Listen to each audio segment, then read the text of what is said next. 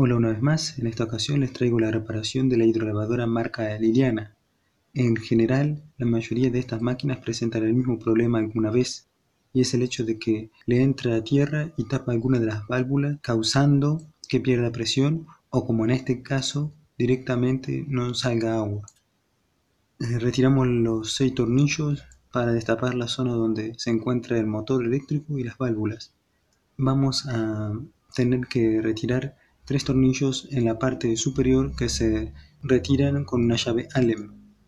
Debemos tener en cuenta que al retirar esos tornillos también vamos a visualizar el sector que conecta el motor eléctrico con las válvulas principales y eh, en ese sector no ingresa el agua sino que hay aceite de máquina que evita que los rodamientos y las válvulas principales se recalienten por la fricción Solo debemos evitar que se nos vuelque el aceite.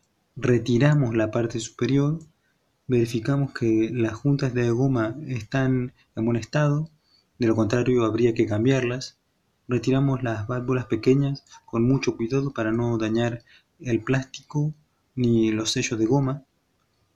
Las mismas se pueden desarmar y en el interior se encuentran unos resortes y un plástico en forma de T que hace de tapón cuando el resorte lo empuja. Debemos limpiar todas las piezas con agua y jabón. Desarmamos el resto de las piezas con una llave pentágono número 10. Retiramos las válvulas y, y debemos limpiar todo muy bien. Por último, hay una válvula importantísima que se encuentra en la zona de salida del agua. Es de plástico con un resorte largo.